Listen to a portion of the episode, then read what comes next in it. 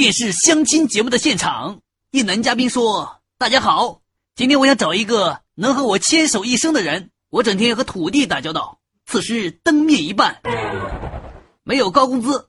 这时灯再灭了一半，我不买房，终于灯全灭了。”